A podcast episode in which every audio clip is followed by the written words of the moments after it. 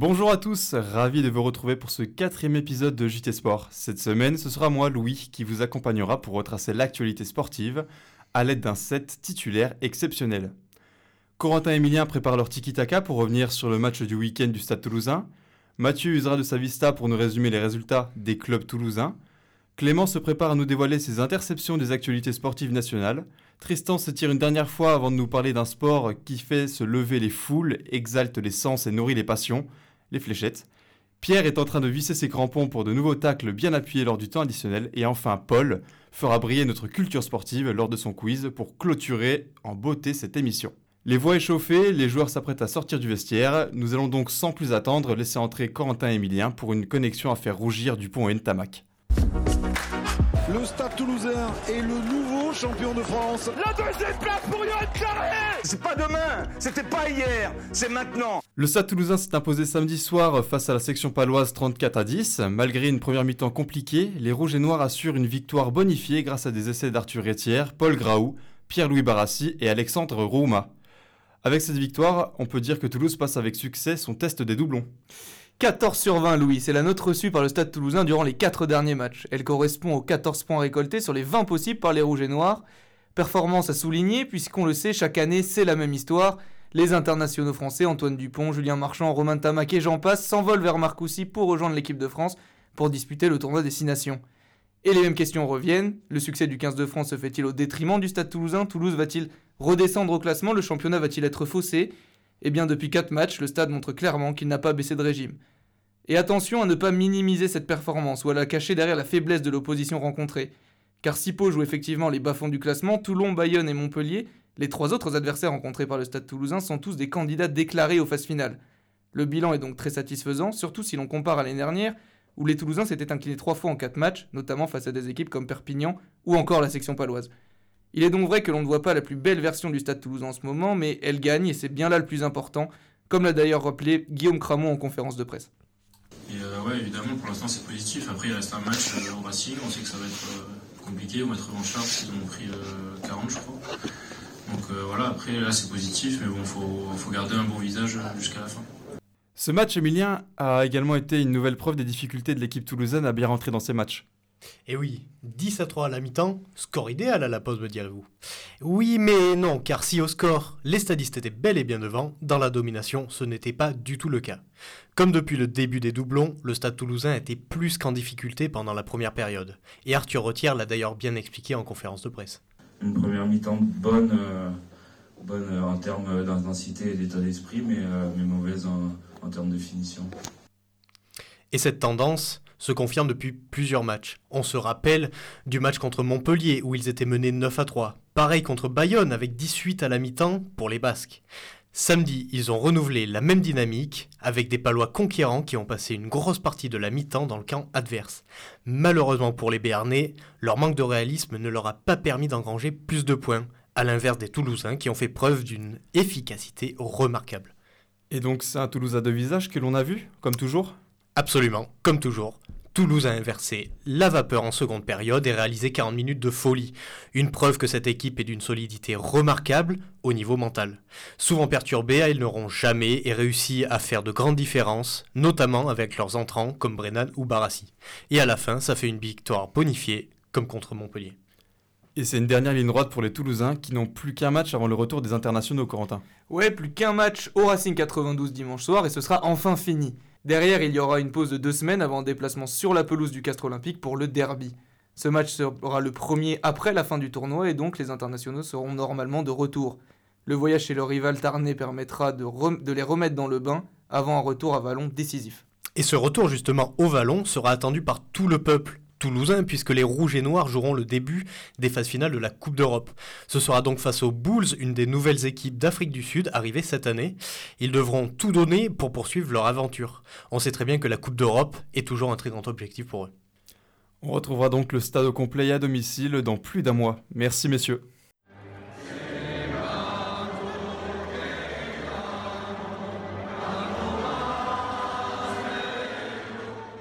On se concentre maintenant sur les résultats du week-end des autres clubs toulousains et malheureusement ça ne redémarre pas du côté du TFC Mathieu. Oui mon cher Louis, après la défaite contre Marseille la semaine dernière, le TFC avait l'occasion de se relancer ce dimanche contre le Stade de Reims. Les champenois restaient certes sur 16 matchs sans défaite en championnat, mais les Toulousains avaient réussi à les faire tomber en Coupe de France. Malheureusement les hommes de Philippe Montagnier ont été balayés par la tempête Yunya Ito. Euh, L'ailier japonais, auteur d'un but et de deux passes décisives, permet à Reims de s'imposer 3-0 loin d'être idéal pour les Violets avant le derby occitan contre Rodez en Coupe de France mercredi. Et on sera sur place pour commenter. Le rugby toulousain n'a pas complètement brillé non plus. Première défaite de la saison pour le Toulouse Olympique en rugby à 13. Après avoir remporté ses trois premiers matchs de Championship, le Toulouse Olympique s'est incliné sur la pelouse des Bradford Bulls ce samedi. Euh, les Hauts-Garonnais ont été plombés par leur indiscipline, trois cartons jaunes et une défaite 28-18 à la fin. Conséquence, le Toulouse Olympique perd son fauteuil de leader. Un problème que le TMB n'est pas prêt de connaître. Cette saison au plus haut niveau est définitivement compliquée pour les basketteuses toulousaines. Douzième défaite consécutive pour le Toulouse Métropole Basket. Contre les gazelles de Latte Montpellier, les pionnières n'ont pas existé, comptant jusqu'à 18 points de retard. Au final, une défaite 63-52 qui les scotche à la dernière place de la Ligue féminine. Elles affronteront la semaine prochaine un gros morceau, le Tango de Bourges, champion de France en titre.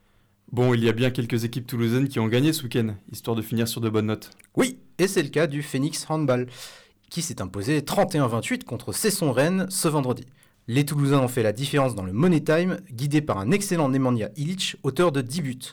Le Phoenix conserve sa cinquième place au classement de la Star League et reste en course pour la qualification en Ligue européenne. Seul bémol de la soirée, la blessure au genou du pivot Idriss Firmes.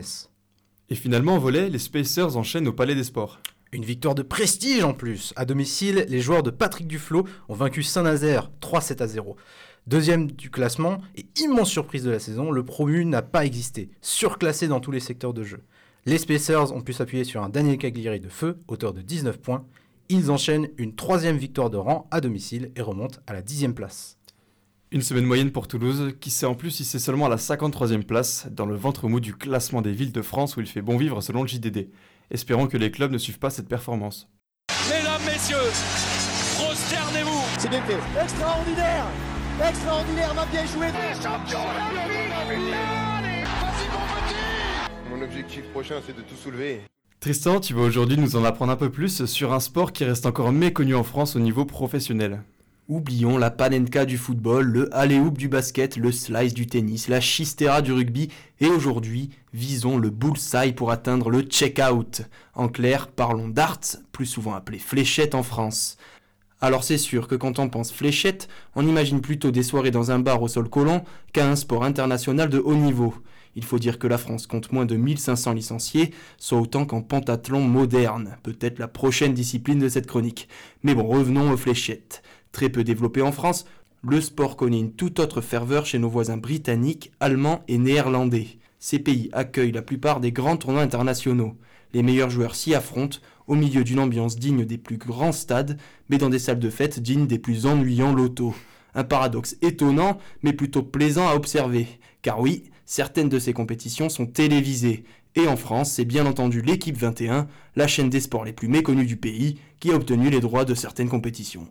Bon, chacun a déjà lancé des fléchettes sur une cible avec des règles plus ou moins académiques, mais peux-tu nous expliquer les vraies règles des fléchettes? Alors, on va quand même partir du principe que vous savez plus ou moins tous à quoi ressemble une cible. Non pas parce que c'est une évidence, mais plutôt parce que j'ai une flemme terrible de vous l'expliquer. Retenez juste qu'il existe 20 zones numérotées de 1 à 20 et qu'il est possible de multiplier ces scores par 2 ou 3. Il existe une multitude de modes de jeu aux fléchettes, mais en compétition officielle, les parties respectent celle du 501 double out. Les joueurs commencent un set avec 501 points. Ils lancent successivement 3 fléchettes et soustraient la somme de ces lancers à leur score total. L'objectif est d'obtenir 0 le premier. Si un joueur parvient à réaliser 3 triples 30 consécutifs, un type beaucoup trop impliqué gueule alors 180 pour 180 donc le score maximum en 3 lancers. La dernière fléchette doit obligatoirement atteindre un double ou le bullseye, le centre de la cible, qui vaut 50 points. Pour gagner la partie, il faut être le premier à remporter 2 ou 3 sets, voire plus. Le Graal pour tout joueur est le Nine Darter, un set remporté en seulement 9 lancers, 3 triple 20, 3 nouveaux triple 20, et enfin un triple 20, un triple 19 et un double 12. Et voilà les 501 points marqués. Bon, pour faire ça, faut un certain talent et surtout pas 3 grammes dans le sang. Voilà, les règles des darts, c'est donc un beau bordel, un enfer pour tous les littéraires, et encore, je ne vous ai parlé que de l'essentiel. Et comme tout sport, j'imagine que la discipline a eu le droit à son lot de grands joueurs? Chaque sport a sa légende, et en fléchette, cette légende est anglaise, et elle s'appelle Phil Taylor.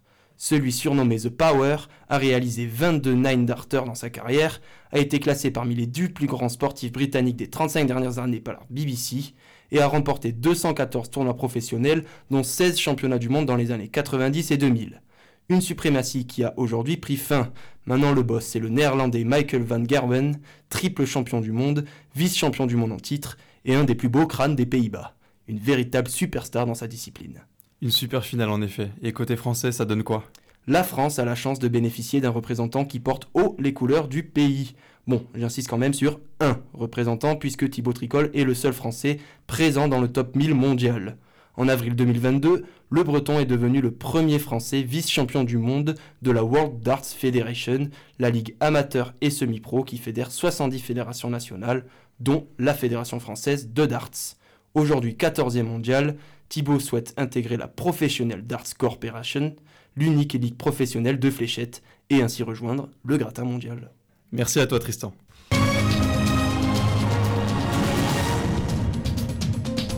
Nous avons parlé du sport à Toulouse, mais l'actu ne s'arrête pas à la capitale occitane. Clément, tu vas tenter de nous résumer un week-end riche en événements dans l'Hexagone. Et je pense d'abord bien évidemment au tournoi Destination. Les kilts et cornemuses sont introduits au Stade de France dimanche. Oui, la France recevait l'Écosse hier, avec l'objectif de se relancer après la défaite lors de la dernière journée contre l'Irlande.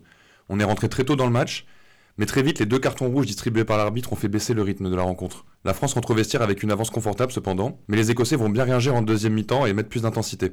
On retient aussi que la France a fait preuve de caractère en fin de match, en marquant pour euh, obtenir le bonus offensif et en empêchant l'Écosse d'obtenir le bonus défensif.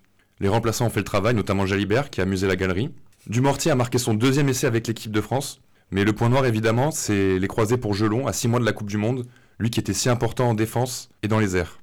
Et qui a arrêté euh, un essai euh, décisif euh, en début de Juste avant de se blesser. C'est pour ça que Galtier parlait d'une joie mesurée à l'issue de la rencontre. Évidemment, le carton rouge pour Awas, qui jouait gros en l'absence d'Antonio, va faire parler, lui qui risque une grosse suspension. Et ce n'était pas la seule équipe nationale à jouer. À côté d'Angers, le parquet a grincé pour ce dernier match de qualification pour le mondial masculin de basket. Oui, ce ne suffit pas de tout repos pour les Bleus à Trélazé, avec une attaque parfois balbutiante et un gros trou d'air offensif entre le troisième et le quatrième carton. Côté lituanien, Normantas a bombardé à 3 points, et la Lituanie passe devant à 3 minutes 30 de la fin.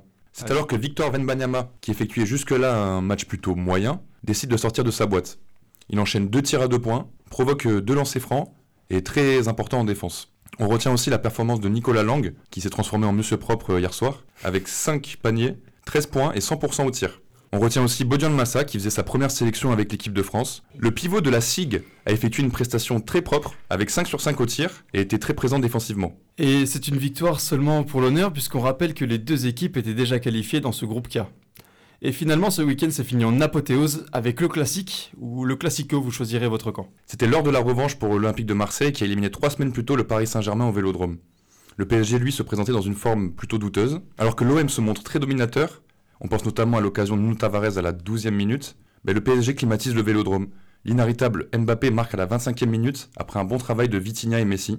Et le pauvre Bailly qui défend sur lui euh, ne pouvait rien faire d'autre que sentir le souffle Mbappé lui passer dans le dos. 4 minutes plus tard, Kicks récidive, avec une magnifique passe claquée pour Lionel Messi qui n'a plus qu'à pousser la balle dans le but. Au retour des vestiaires, Messi effectue une magnifique passe lobée pour Mbappé qui va finir euh, un peu dans l'esprit de la finale de la Coupe du Monde euh, qu'on a perdu malheureusement face à l'Argentine. Tu éveilles des mauvais souvenirs là, s'il te plaît. Ce qu'on retient de ce match, c'est qu'Mbappé est toujours aussi insolent. Il porte son équipe euh, sur ce match et sur l'entièreté de la saison. La bonne entente entre Messi et Mbappé, qui cumule entre 9 passes décisives, ravira les adeptes de polémique en l'absence de Neymar. On se demande bien comment chercher le PSG dans ces soirs-là. Donnarumma était très bon, notamment un beau portant sur un corner d'Alexis Sanchez. Alors que le PSG était au bord de l'implosion face à Lille, il reprend deux points et termine Marseille chez eux. C'est un message fort envoyé à la Ligue. Le point noir, c'est la blessure de Presnel Kipembe, qui a souffert d'une rupture du tournoi d'Achille et qu'on a vu en béquille sur le bord du terrain. Sa saison est terminée. Et c'est une terrible nouvelle pour le Titi parisien. Merci beaucoup Clément. Et c'est la fin du temps réglementaire. Le troisième arbitre indique sur le panneau 3 minutes de temps additionnel, 180 secondes d'amour et de bienveillance.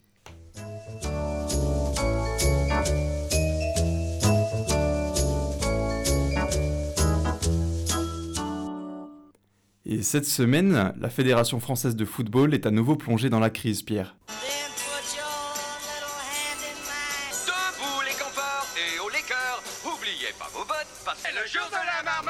Et eh oui, c'est un jour sans fin, le jour de la marmotte pour la Fédération française de football. Après les crasses de Papy Zinzin, la crise est cette fois sportive.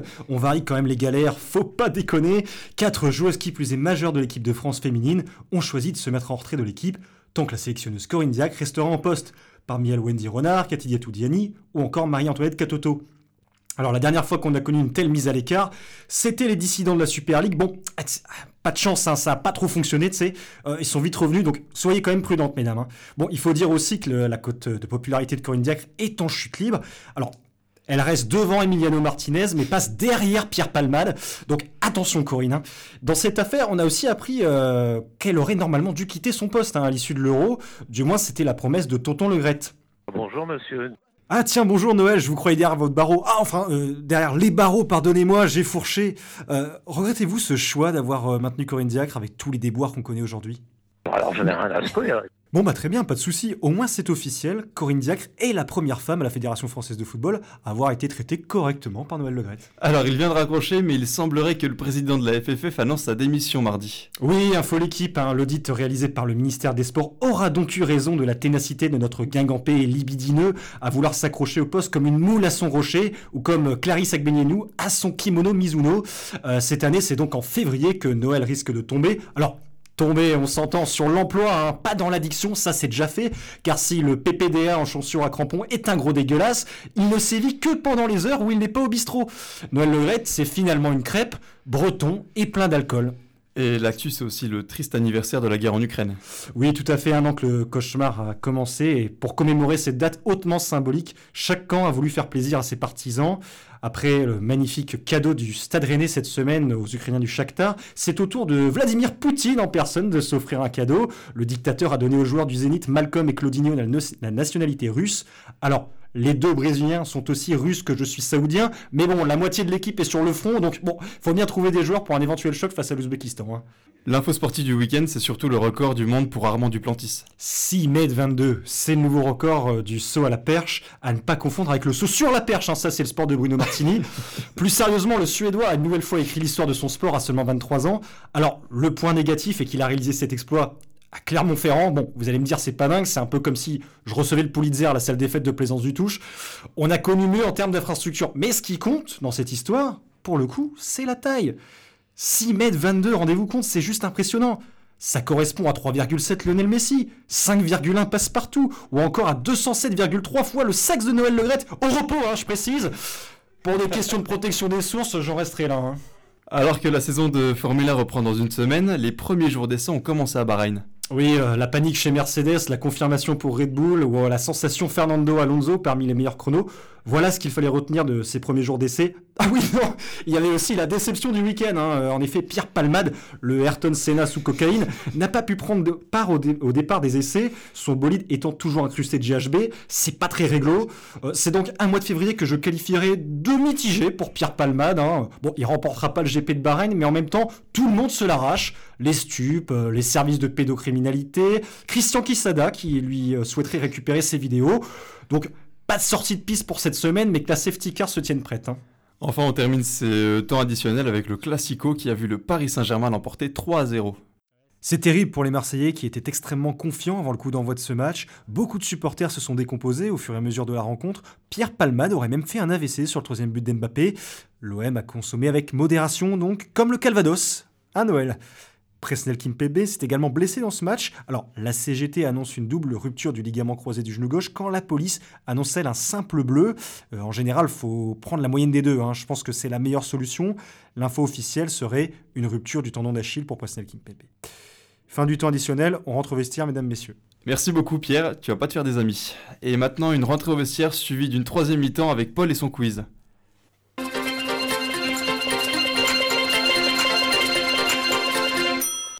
Ce week-end a eu lieu au mythique stade de Wembley la finale de la Coupe de la Ligue anglaise entre Manchester United et Newcastle.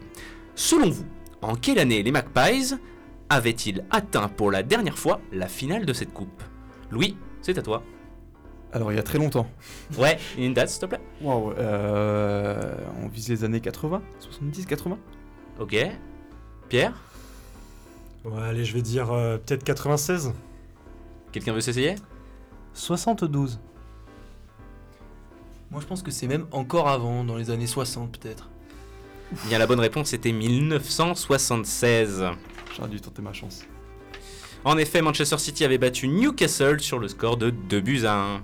On passe à la question suivante et il s'agit euh, d'une petite nouveauté que je reprends, euh, Emilien, de la semaine dernière. Comme dit précédemment, la France jouait en clôture de la troisième journée du tournoi Destination, face à l'Écosse dimanche dernier.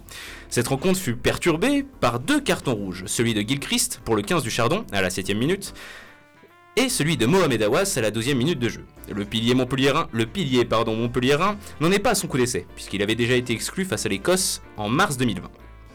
Je vais vous demander le 15 titulaire, côté bleu, du France-Écosse 2020. Alors déjà Mohamed Awas du coup. Oui, bien vu, bien vu Emilien. Alors, tu dois avoir Cyril Bay. euh, c'est ça? C'est bon pour l'instant? Mauvaise réponse. Il n'y a pas Cyril Bay Il n'y a Non, pas Cyril Bay. Poirot, c'est l'expert, euh, rugby, on Oui, rappelle. oui, oui, c'est Euh, terrible. chez moi en plus. Euh, Julien Marchand. Ouais, Euh, Willem C peut-être. Oui. Bernard Leroux. oui. Olivon. Ouais, t'en laisses peut-être aux autres, euh, non Ah, je sais pas, je suis lancé. Vas-y, vas-y, continue, continue. Euh, non, mais tentez de trouver si vous voulez. Non, vas-y, parce que je les ai. Aldrit. Grégory Aldrit. Bonne réponse. Euh, François Cross. François Cross était dans le 15.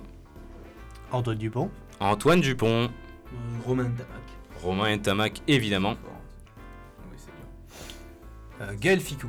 Gaël Ficou était présent. Vakatawa.